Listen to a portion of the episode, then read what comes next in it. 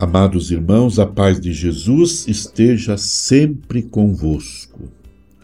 Hoje nós celebramos liturgicamente a festa da apresentação do Senhor. Jesus é apresentado no templo. Jesus, nossa luz.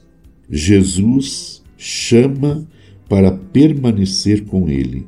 Jesus chamou os que ele mesmo quis, e foram até ele.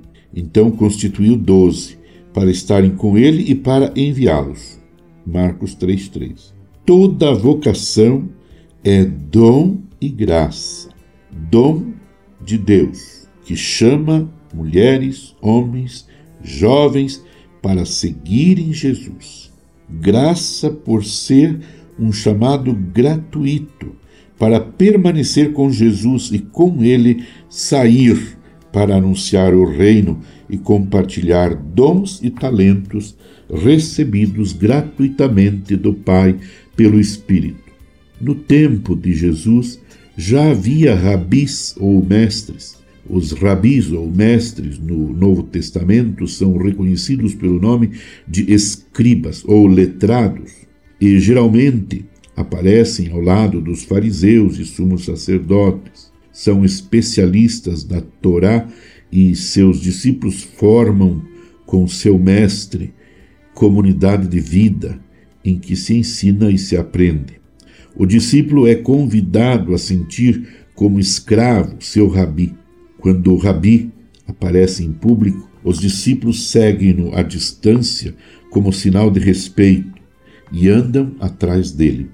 No Evangelho segundo Marcos, a imagem de Jesus é semelhante aos rabinos judeus. Ele surge como mestre.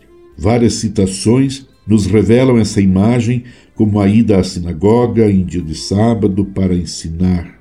Marcos 1, 21. O povo que se aglomera ao redor dele para ouvi-lo. Marcos 2, 21.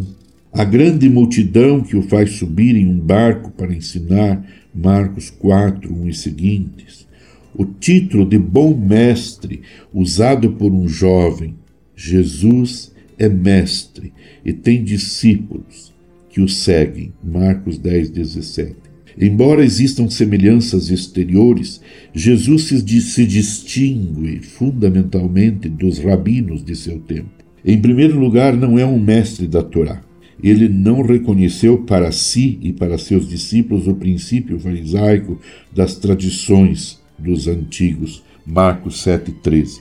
Quando Jesus interpreta a Torá, faz isso de maneira totalmente nova.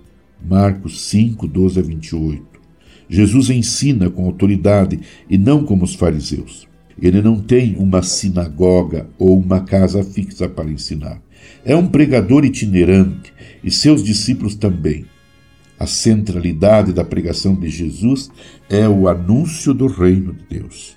A grande novidade é que Jesus escolhia seus discípulos: Vinde após mim, e eu vos farei pescadores de homens. Marcos 1,17. Não fostes vós que me escolhestes, fui eu que vos escolhi. João 15,16. E os escolhia para estarem com ele. Marcos 3,14. Amado irmão, amada irmã, você, eu, nós somos escolhidos também por Jesus para estarmos com Ele. Escutemos o seu chamado. Abençoe-vos, Deus Todo-Poderoso, Pai, Filho e Espírito Santo. Amém. Permaneçamos em oração com Maria, a mãe de Jesus. Você ouviu Palavra de Fé com Dom Celso Antônio Marchiori.